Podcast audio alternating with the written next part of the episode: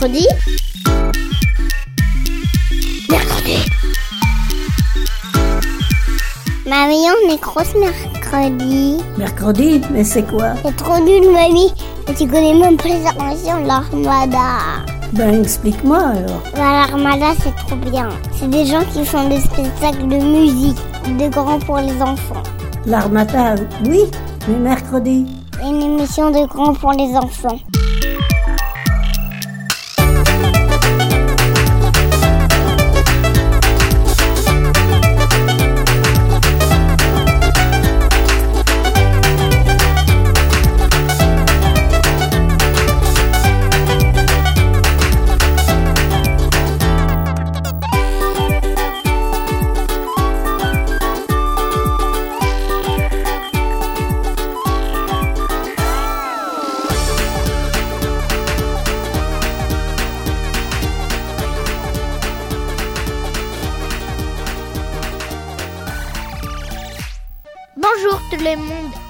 Bienvenue pour une nouvelle émission de Radio Mercredi. Alors aujourd'hui c'est de la folie, on va voyager dans notre imaginaire, on va vous parler du fantastique.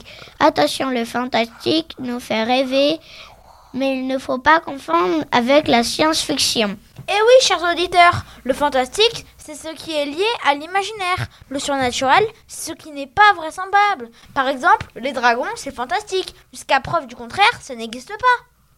Par contre, les voitures volantes ou les vaisseaux, ça n'existe pas encore, mais on sait que ça va sûrement exister un jour. Eh ben oui, eh bien oui, ça c'est de la science-fiction, Paco.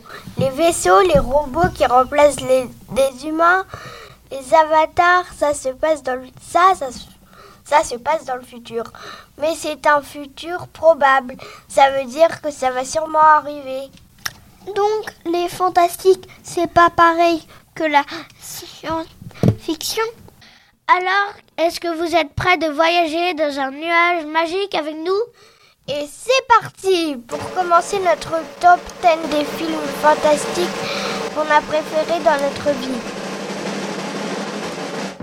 Bon, allez go Et maintenant, le top 10 des films fantastiques de Radio Mercredi. Et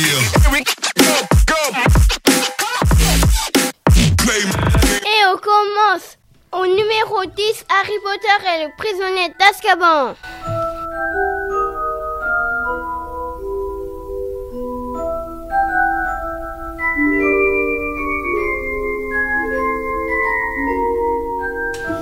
En numéro 9, Le Seigneur des. Mais attention, ça fait un peu peur avec les orques.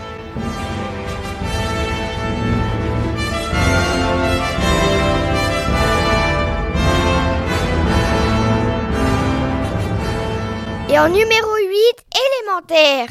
J'adore ce film.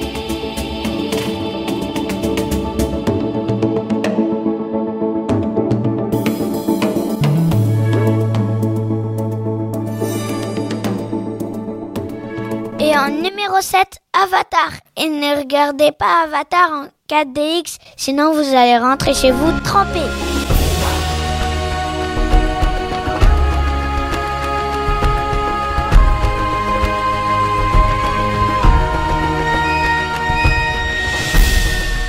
En numéro 6, Dragon. C'est l'histoire d'amitié entre un petit garçon et un dragon.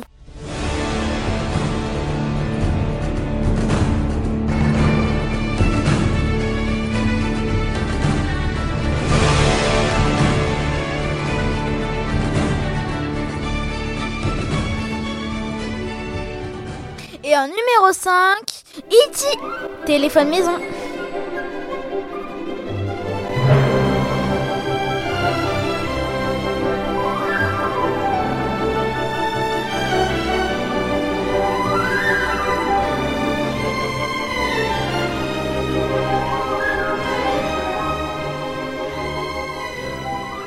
Et en numéro 4, Les Animaux Fantastiques. En fait, c'est l'histoire de Dumbledore quand il était jeune.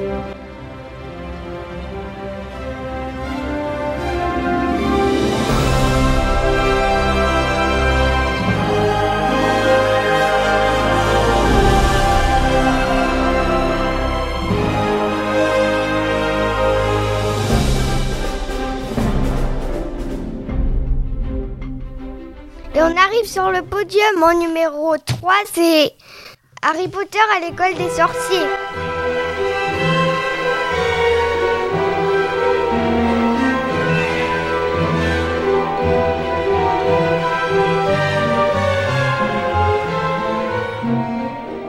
Et en numéro 2, Harry Potter et la chambre des secrets avec l'afro-basilic.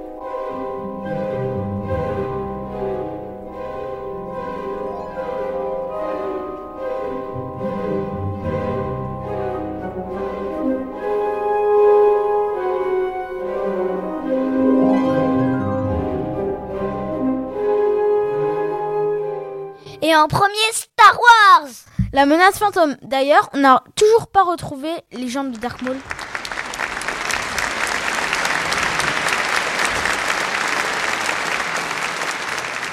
Il est trop bien ce top Je ne sais pas si vous avez les mêmes goûts que nous, mais c'est vrai, nous, on est fans de Star Wars.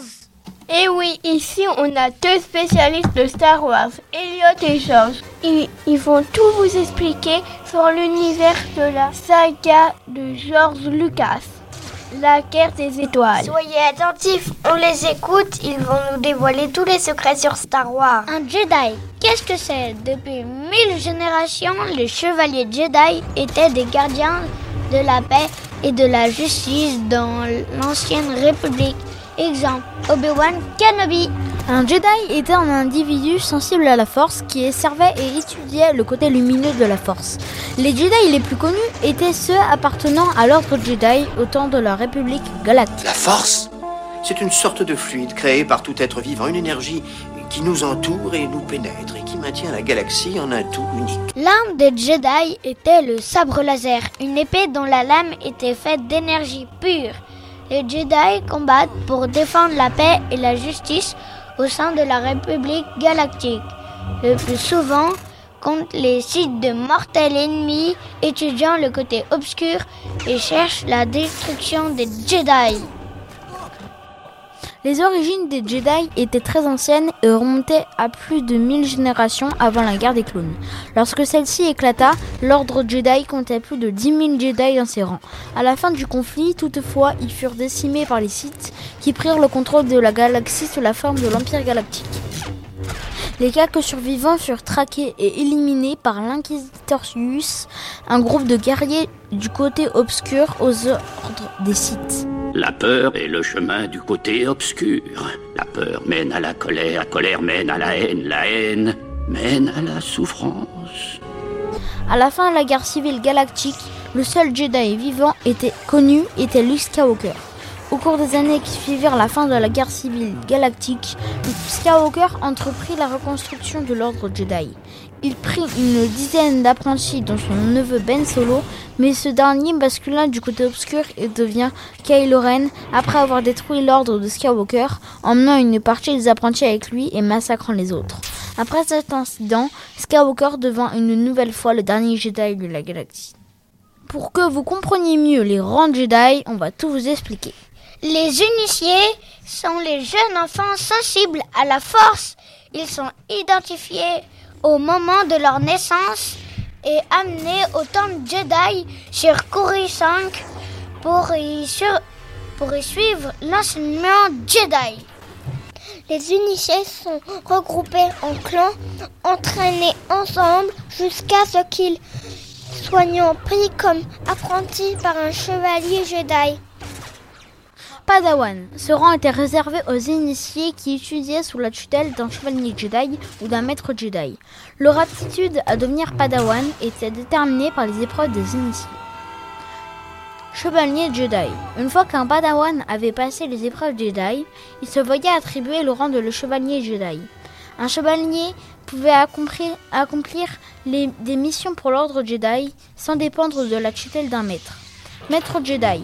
Un chevalier Jedi recevait le titre de Maître Jedi et se voyait offrir de siéger au sein du Haut Conseil Jedi lorsqu'il faisait preuve d'une importante sagesse et dévotion à l'égard de la Force. Un chevalier Jedi obtenait également ce titre s'il réussissait à former un Padawan avec succès. Ben, je, peux être un Jedi. Ben, dis-lui que je suis prêt. Prêt, tu crois être Comment peux-tu savoir? Depuis 800 ans, je forme des Jedi. À mon seul jugement, je me fie pour savoir qui doit être formé. Un Jedi doit avoir l'engagement le plus profond, l'esprit le plus sérieux. Grand maître. Le membre le plus âgé du Haut Conseil Jedi portait le titre de Grand Maître. Il était considéré comme étant le membre le plus sage de l'ordre Jedi. Super intéressant. Et on reste dans le délire Star Wars en s'écoutant la superbe musique composée par John Williams, qui a aussi écrit les musiques de E.T. l'extraterrestre, Harry Potter et beaucoup d'autres. Quel génie!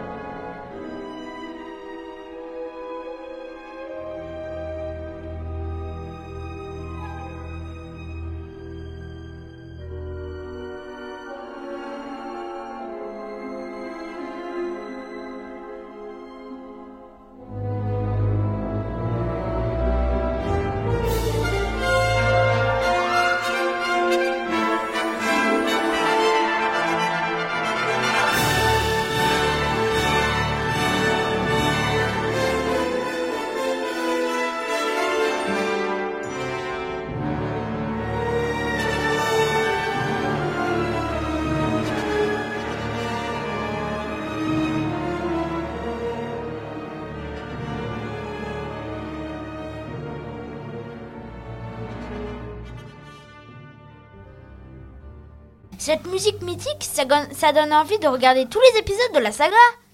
D'ailleurs, on est là allé sur le marché. Et on a posé plein de questions sur le fantastique. C'est le moment de nos fameux micro-trottoirs. Euh, est-ce que, est-ce que vous pensez qu'un jour il y aura des sabres laser comme dans Star Wars? Des quoi? Des sabres laser comme dans Star Wars. Peut-être. Je pense que c'est possible. Non, je pense pas. Je pense pas parce que euh, le sabre laser c'est pour faire un petit peu du mal et du coup euh, non, moi je pense que il y aura que des sabres en plumes. Euh, Peut-être.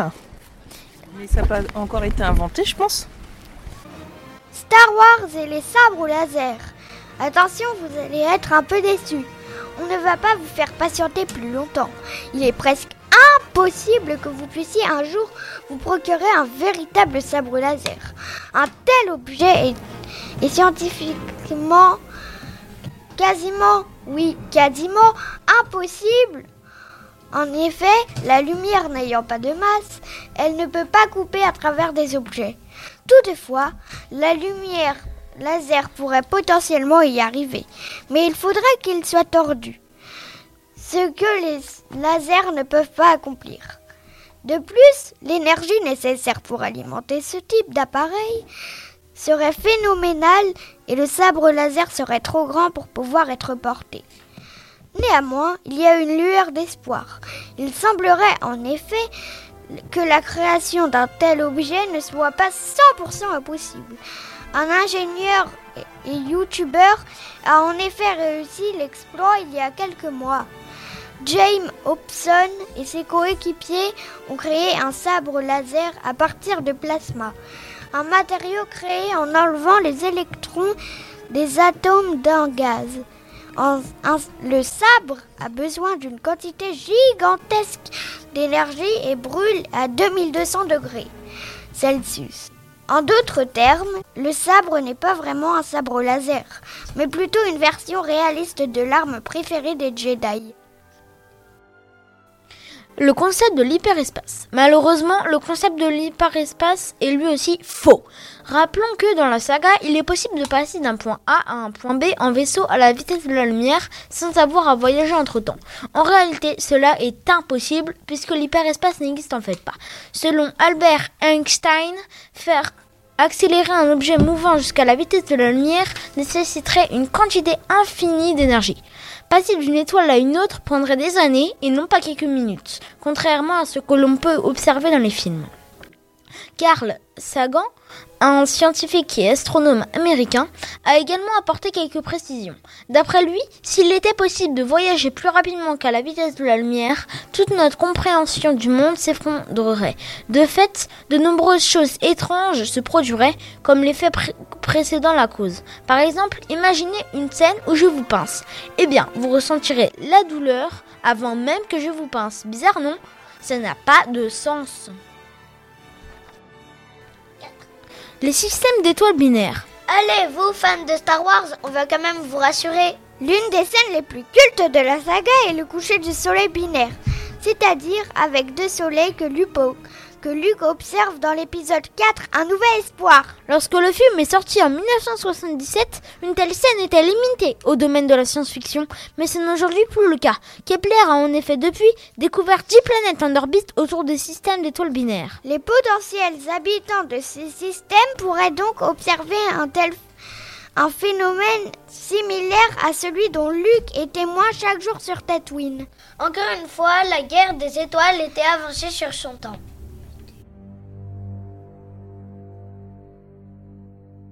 Et quel est votre film fantastique préféré Je suis, je connais, je suis pas très bonne en film fantastique.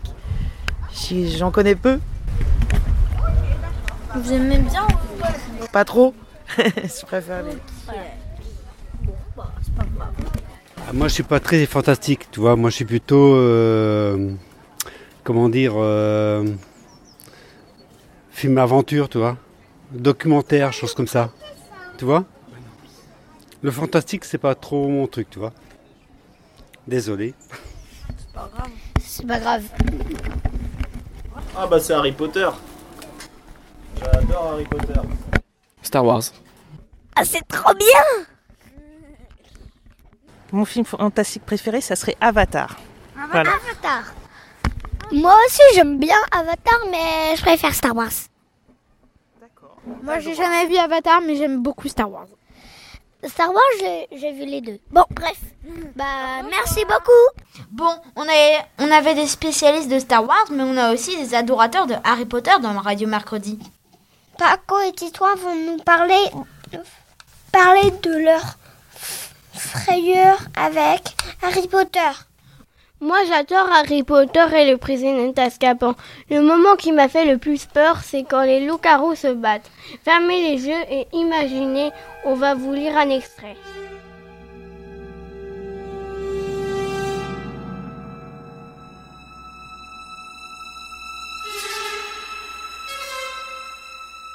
Fuyez murmura Sirius. Fuyez immédiatement Mais Harry ne pouvait s'y résoudre. Ron était enchaîné à Petit Gros et à Lupin. Il se précipita vers lui. Mais Sirius le saisit par les épaules et le rejeta en arrière. Laissez-moi faire Courez Un terrible grognement retentit. La tête de Lupin s'allongeait. Son corps également. Ses épaules se voûtaient. Des poils apparaissaient sur son visage et ses mains qui se recourbaient pour former des pattes dotées de griffes. Patoron recula, recula, sa fourrure dressée sur son échine. Le loup-garou se cabra en faisant claquer ses longues mâchoires. Sirius avait disparu. Il s'était métamorphosé. L'énorme chien se précipita d'un bond. Lorsque le loup-garou se libéra, de la menotte qui l'attachait. Le chien l'attrapa par le cou et le tira en arrière, loin de et de Petit Gros. Ils étaient à présent accrochés l'un à l'autre, mâchoire contre mâchoire, leurs griffes se déchirant férocement. Harry restait immobile, saisi par l'incroyable spectacle, trop absorbé par le combat pour remarquer quoi que ce soit d'autre. Ce fut le cri d'Hermione qui l'alerta. Petit Gros avait plongé sur la baguette magique de Lupin. Ron, vacillant sur sa jambe cassée, tomba. Il y eut une détonation. Un éclair et Ron resta immobile sur le sol. Une autre détonation. Patoron fut projeté en l'air et retomba par terre en un petit tas informe. Expelliarmus cria Harry. Sa baguette magique pointait sur Petit Gros. La baguette de Lupin lui sauta des mains et s'envola en disparaissant dans l'obscurité. Restez où vous êtes cria Harry. Il se rua sur lui, mais trop tard. Petit Gros s'était transformé. Sa queue de rat glissa de la menotte attachée au poignet de Ron et Harry. L'entendit détaler dans l'herbe. Il y eut un hurlement mêlé à un grognement. Le loup-garou s'enfuyait en direction de la forêt. Sirius, il s'est échappé Petit Gros s'est transformé cria Harry. Sirius saignait. On voyait des plaies sur son dos et son museau. Mais il releva et s'élança. Le bruit de ses pattes qui martelaient le sol s'évanouit au loin. Ouh, on va quitter cette ambiance sombre pour aller sous le soleil de Los Angeles avec la chanson fantastique Voyage de Coolio.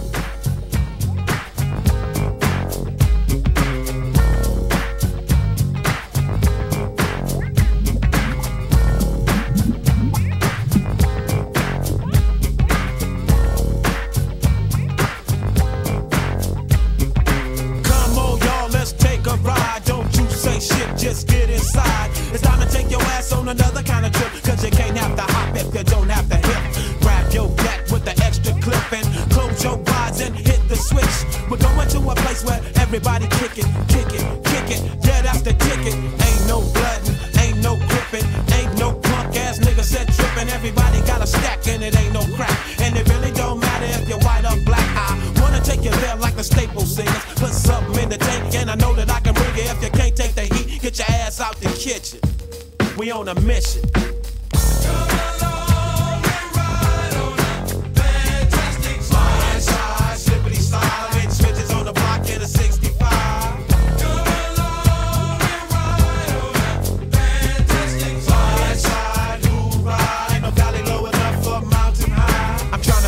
so I can live my life and maybe eat some steak with my beans and rice. A place where my kids can play outside without living in fear of a drive-by. And even if I get away from them drive-by killers, I still got to worry about those snitch ass niggas. I keep on searching and I keep on looking, but niggas are the same from Watts to Brooklyn.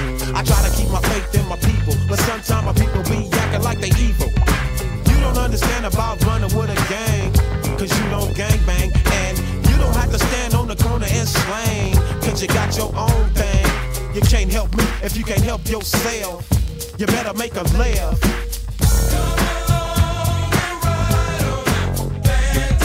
Slide, slide, slippity slide. I do what I do just to survive.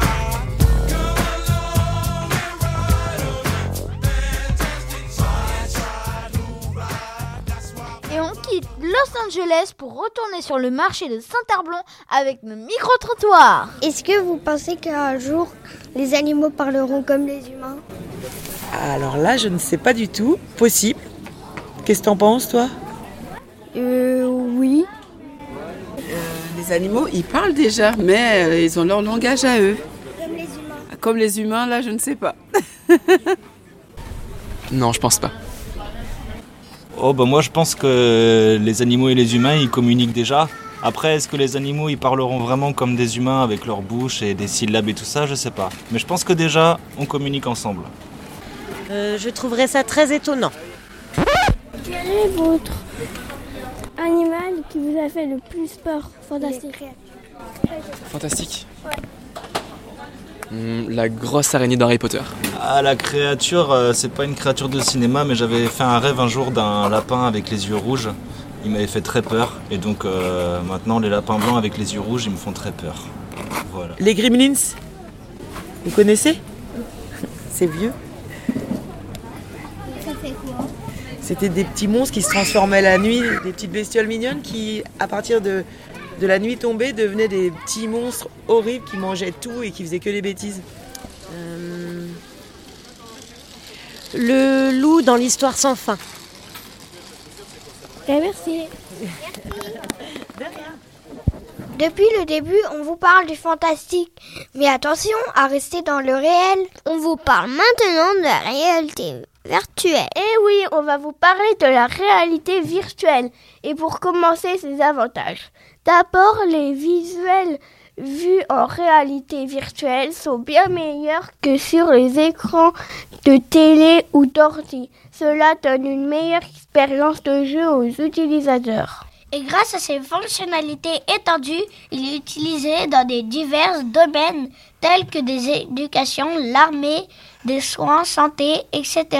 Par exemple, connu depuis longtemps, mais les pilotes d'avion pour apprendre à diriger un avion, ils commencent avec un simulateur de vol. En gros, ils apprennent grâce à la réalité virtuelle. Et en plus, parfois quand notre journée est mauvaise, on a envie de jouer avec des jeux de réalité virtuelle. On a l'impression de fuir dans un monde réel.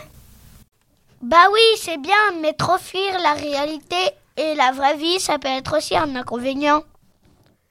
Et oui, parfois les utilisateurs deviennent accros au monde virtuel, sont coupés du monde réel, ils n'arrivent plus à faire la différence entre ce qui est vrai ou faux.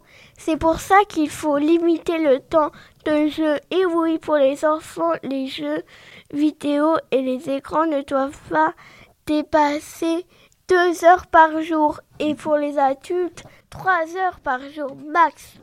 Et oui, même si la réalité virtuelle était déjà utilisée dans divers domaines, elle était encore expérimentale. Tout à fait, et certaines expériences montrent que rien ne vaut la vraie vie. Les utilisateurs ne peuvent pas donner les mêmes résultats des situations réelles par rapport au monde virtuel. Voilà, notre émission touche à sa fin. On espère que vous avez bien aimé. Alors n'hésitez pas à regarder tous les films qu'on vous a conseillés. À la prochaine. Ciao. Mercredi. Mercredi.